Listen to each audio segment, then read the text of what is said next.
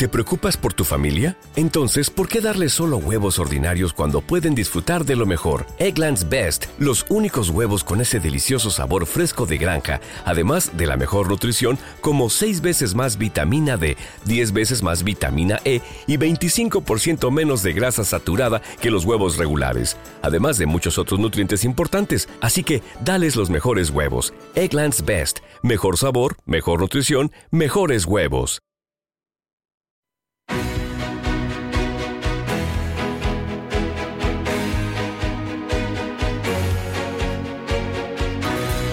Capital Intereconomía, Consultorio de Fondos.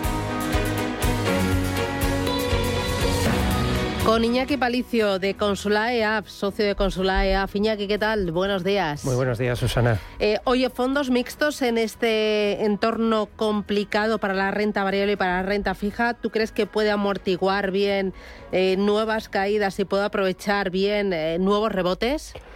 Sí, a ver, eh, yo creo que los fondos mixtos siempre son una, buena solución para pues bueno, aquellos inversores ¿no? que quieran sobre todo pues tener carteras quizás eh, más estables y, también pues bueno sabiendo que, ese fondo mixto va a estar va a estar gestionado eh, lo importante a la hora de seleccionar los fondos mixtos y, es una cosa que nosotros matizamos mucho a, a cada cliente es elegir el fondo mixto adecuado. ¿vale? Al final ya sabes que los fondos mixtos pueden tener un determinado peso en renta variable, un determinado peso en renta fija, y no es lo mismo, lógicamente, un mixto que tenga un 20% de renta variable que un mixto que tenga un 70%. ¿no? Entonces yo creo que es importante que metamos mixtos en cartera que nos den, pues si buscamos eh, más confort ¿no? en un momento como el actual, pues que tengan un peso reducido de renta variable. O si no somos muy tolerantes a, a la volatilidad, ¿no? Pues, pues también es importante siempre, y lo decimos no solo en los mixtos, sino en cualquier fondo, ¿vale? Pero yo creo que ver bien las, las tripas del fondo y saber lo que tienen es, es muy importante. Eh, ahora estamos viendo también que muchas entidades están entrando en una guerra de depósitos debido a que el Banco Central Europeo ha subido ya los tipos de interés y se esperan nuevas subidas de tipos de interés. Están intentando atraer el capital del ahorrador más conservador. También eh, viendo eh, las caídas de la renta variable y las caídas de la renta fija. Recientemente, por ejemplo, yo creo que fue la semana pasada, EBN Banco reaccionaba en esa batalla por el ahorro, subía el interés de su depósito combinado al 2%. ¿Crees que puede ser em, una buena estrategia el colocar parte del dinero en estos momentos de alta incertidumbre y alta volatilidad en un depósito o dejarlo en liquidez eh, esperando a que escampe el temporal? Hombre, mira, eh, si pensamos en, eh, muy a corto plazo, ¿vale? Eh, sí, que, sí que parece de lógica pensar que, si tenemos unos bancos centrales con una política agresiva de subidas de tipos de interés, pues es muy probable que en los próximos meses sigamos viendo incertidumbre en la renta variable y sigamos viendo sobre todo también caídas en la renta fija, ¿vale? Entonces, en el corto plazo, desde luego, posiciones de liquidez o equivalentes, ¿vale? Como podría ser un depósito, sí que nos pueden dar pues una solución parcial, ¿no? Sobre todo esos clientes más conservadores. Ahora bien, nosotros sí que pensamos eh, que en estos próximos meses eh, se nos va a abrir una oportunidad única eh, para construir carteras, ¿vale? Eh, y especialmente carteras de renta fija. No hemos de olvidar que este año hemos tenido caídas en renta fija históricas, ¿vale? Que no veíamos en décadas.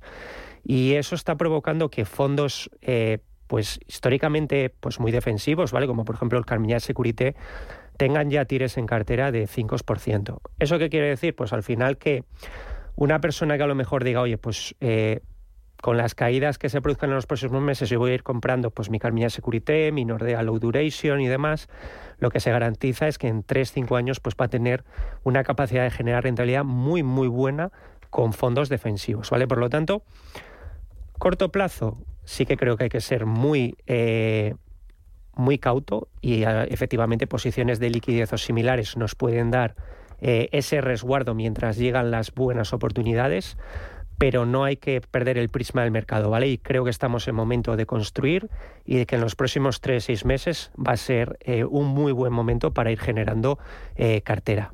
¿Y tú crees que los próximos meses se va a seguir acrecentando esa guerra de depósitos que vemos, vamos a ver a estas y a otras entidades ofrecer eh, productos eh, más interesantes con rentabilidades más jugosas? Sí, a ver, mientras el Banco Central Europeo eh, mm, tenga en mente subir tipos de interés, ¿vale? Mientras esas perspectivas de subida de tipos de interés suban y se confirmen, al final los depósitos van a poder ser cada vez un poquito más atractivos, ¿vale? Entonces, eh, sí que es cierto que estas subidas de tipos eh, se prevé que a corto plazo sean intensas porque lo que interesa ahora mismo es controlar la inflación cuanto antes, ¿vale? Por lo tanto, sí que vamos a tener eh, guerrilla de depósitos en boca de todos durante, durante estos meses, ¿vale? Luego tenemos que tener en cuenta eso, ¿vale? Al final los tipos llegará un momento donde se estabilicen.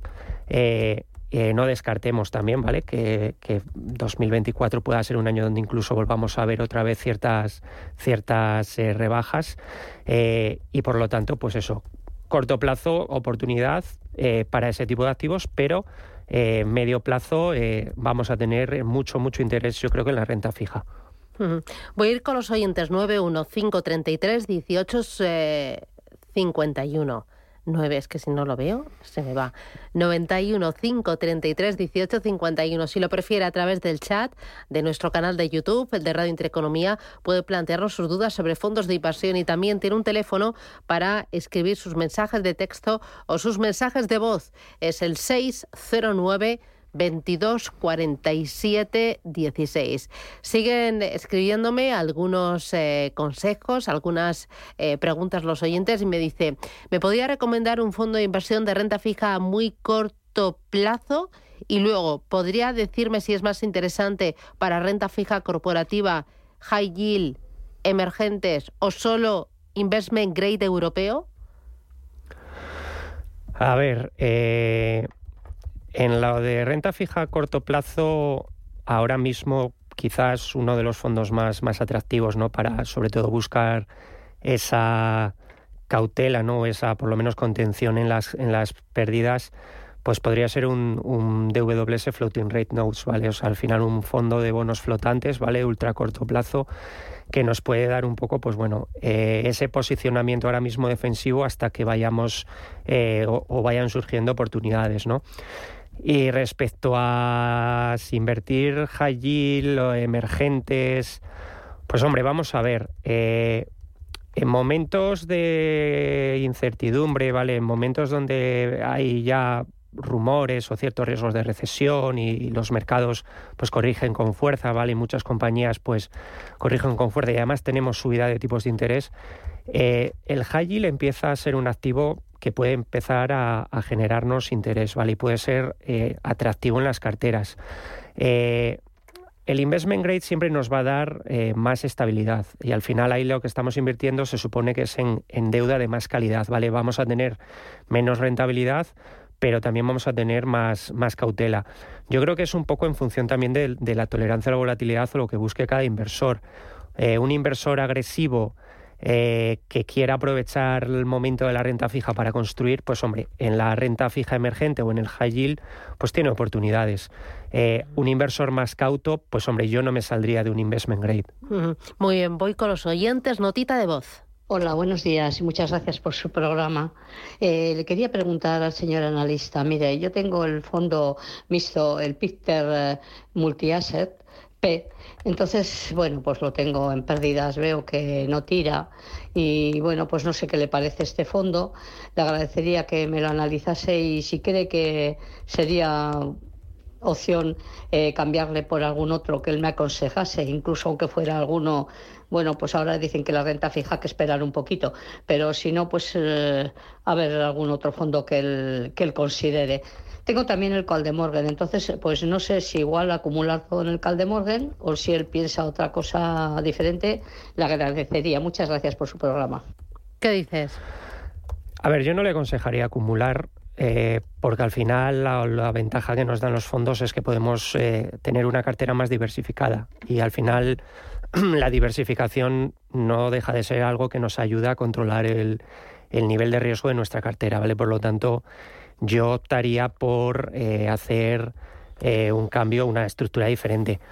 Al final el PIT-TET eh, no está teniendo un comportamiento que nos explique por el puro comportamiento de los mercados. ¿vale? Caídas fuertes en la renta fija, caídas fuertes en la renta variable, pues tenemos la, tormenta perfecta hecha. No es un mal fondo, lo que pasa que tenemos que ser conscientes del escenario. Eh, sí que puedo sugerirle o darle un consejo de cómo puede trabajar esta situación, ¿vale? Y, muchas veces lo que hacemos cuando, cuando nos encontramos con a lo mejor un fondo mixto eh, que nos ha dado un mal resultado, que no nos hace sentir cómodos, nosotros en Consulae, por ejemplo, a veces eh, hacemos nuestro propio fondo mixto, es decir, eh, miramos la estructura de pesos que tiene el mixto que queremos, entre comillas, arreglar y ponemos un fondo de renta variable, ¿vale? Yo ahora mismo eh, le aconsejaría un fondo de renta variable global, algo de dividendo, por ejemplo, y un fondo de renta fija. con eso podemos hacer una composición mixta, ¿vale? De similar riesgo y podemos darle una idea diferente a la cartera. Si tenemos en cuenta que, ya venimos con unas caídas muy potentes en la renta fija, caídas fuertes en la renta variable, pues hombre, ¿Nos puede caer un poquito más esa composición? Perfectísimamente. Pero bueno, ya damos por hecho que una buena parte de la caída ya viene descontada, ¿vale? Por lo tanto, puede ser una solución para salirnos de un fondo mixto que a lo mejor eh, nos dé quebraderos de cabeza y sin tampoco eh, rompernos la cabeza buscando, oye, ¿cuál puede ser el mixto que me ayude a recuperar? Porque ahora mismo, lo que te comentaba al principio, ¿vale? Los mixtos, igual que los fondos de renta variable, igual que los fondos de renta fija, están sufriendo. Y van a seguir sufriendo mientras tengamos este escenario de mercado, ¿vale? Muy bien. Dice, buenos días, ¿me puede analizar el fondo Numantia Patrimonio Global? Y un fondo que le guste de renta variable americana y otro de renta variable china. Gracias, Baldomero. Numantia Patrimonio tuvimos la semana pasada aquí al gestor, que es Emerito Quintana, fondo de renta variable global, objetivo mantener patrimonio y arañar rentabilidad. Y lo está haciendo muy bien, es Un fondo, Es un fondo, lo que nosotros un poco en el mundillo denominamos fondo de autor, ¿vale? efectivamente lo está haciendo muy bien. Aquí un poco, digamos que a la hora de invertir en este tipo de fondos, básicamente confiamos en la gestión del gestor, ¿vale? Es decir, más que invertir en, renta variable global o tal, estamos invirtiendo en, el gestor del fondo, ¿vale? Eh, lo está haciendo bien. ¿Vale? Entonces, por lo tanto, yo creo que es un fondo que perfectísimamente se puede tener una cartera, sobre todo ahora que es buen momento para tener fondos globales, ¿vale? Respecto a, a fondos de renta variable china, pues por ejemplo, eh, pues podría recomendar eh, pues un JP Morgan Greater China, ¿vale? China mm, a corto plazo todavía nos presenta ciertas incertidumbres, pero sí que es cierto que eh, lleva unas caídas acumuladas muy fuertes y al final un poco el problema de China viene todo derivado de esta política de, COVID-0 ¿no? y, las, las, políticas que, o decisiones que han tomado. En el momento en el que haya solución, sí que creemos que China puede ser una opción que, tiren las carteras. ¿vale? De momento, a corto plazo, eh, seguimos teniendo cierta cautela, pero a largo plazo somos positivos. Entonces, grandes compañías, eh, un Greater China, ¿vale? Por ejemplo, el de JP Morgan puede ser una buena solución. Y el otro que comentabas era la otra categoría, renta variable americana puede ser. Renta variable americana y renta variable china. Pues en renta variable americana, pues mira, podríamos eh, trabajar un... Yo ahora mismo quizás para, para equilibrar las carteras, ¿vale? Que siempre suelen tener bastante peso grow, ¿vale? Para, por la propia composición de los fondos. Yo ahora mismo estaría a lo mejor por meter algo de value, ¿vale? Entonces, un Fidelity America o un Robeco US Premium, ¿vale? Pueden ser dos buenas ideas para eh, meter renta variable americana con un sesgo un poquito value y que nos equilibre el growth que podamos tener pues con fondos globales o, con fondos temáticos, por ejemplo. Muy bien. 915331851. Iván, buenos días. Hola, mira, buenos días. Dígame. Yo tengo una pregunta para el analista. Eh, llevo desde que abrió la gestora Cobas con ellos y bueno, la duda es eterna. Eh, ¿Cobas o haz valor? ¿Cobas o haz valor? Vale, gracias. o acepta valor. Muy bien. Muchas gracias a ustedes. Estas son gestoras españolas independientes eh, y las dos son value. Son dos gestoras son deep value. Que Total, totalmente, totalmente. Vale. Eh, al final Vamos a ver, lo que tienen este tipo de gestoras y cuando invertimos en value, al final también estamos invirtiendo en parte en, la capacidad que tenga el gestor ¿no? de seleccionar esas compañías. Eh, ahora mismo, pues hombre, Azvalor sí que es cierto que está eh, acertando de pleno con su estrategia, ¿vale? Azvalor siempre suele meter mucho material básico en sus carteras, mucho sector energético y este año lo están haciendo muy bien, ¿vale?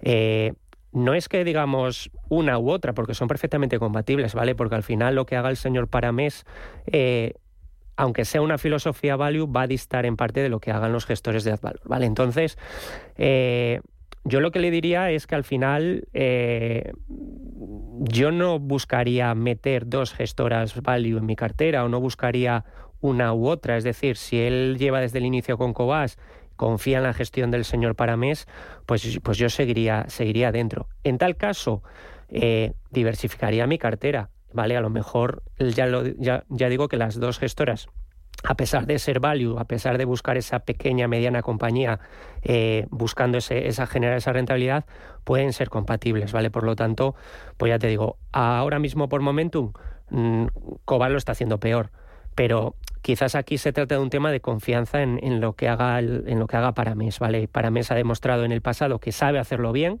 lo que pasa que, bueno, ya sabes un poco, y creo que todos los inversores deben saber cómo funciona el value.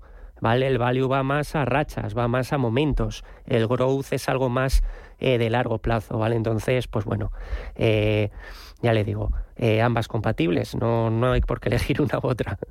Vale, mira, eh, me dice otro de los oyentes, buf, tenemos ahí unas cuantas. Em, dice, eh, buenos días, eh, para entrar a corto plazo, ¿me sugiere algún mm, fondo de inversión? Yo estaba pensando en el National Netherlands Alternative Beta. Este, este fondo de inversión, ¿en qué, ¿en qué invierte? Cuando dice alternativo, ¿son alternativos pues al final, líquidos? Aquí lo que tenemos es fondos que buscan hacer una gestión alternativa, ¿vale?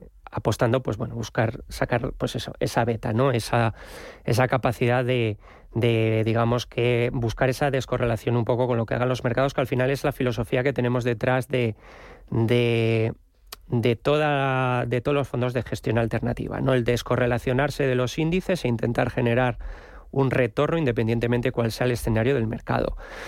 Eh, yo, sinceramente, no me complicaría en exceso. Eh, ahora mismo tenemos eh, una ventana abierta de oportunidades, ¿vale? Tanto en renta fija como en renta variable global, ¿vale? Para construir hay que intentar ir construyendo cartera de manera progresiva, no buscar el caro. En Sherwin Williams somos tu compa, tu pana, tu socio, pero sobre todo somos tu aliado, con más de 6.000 representantes para atenderte en tu idioma y beneficios para contratistas que encontrarás en aliadopro.com. En Sherwin Williams somos el aliado del PRO.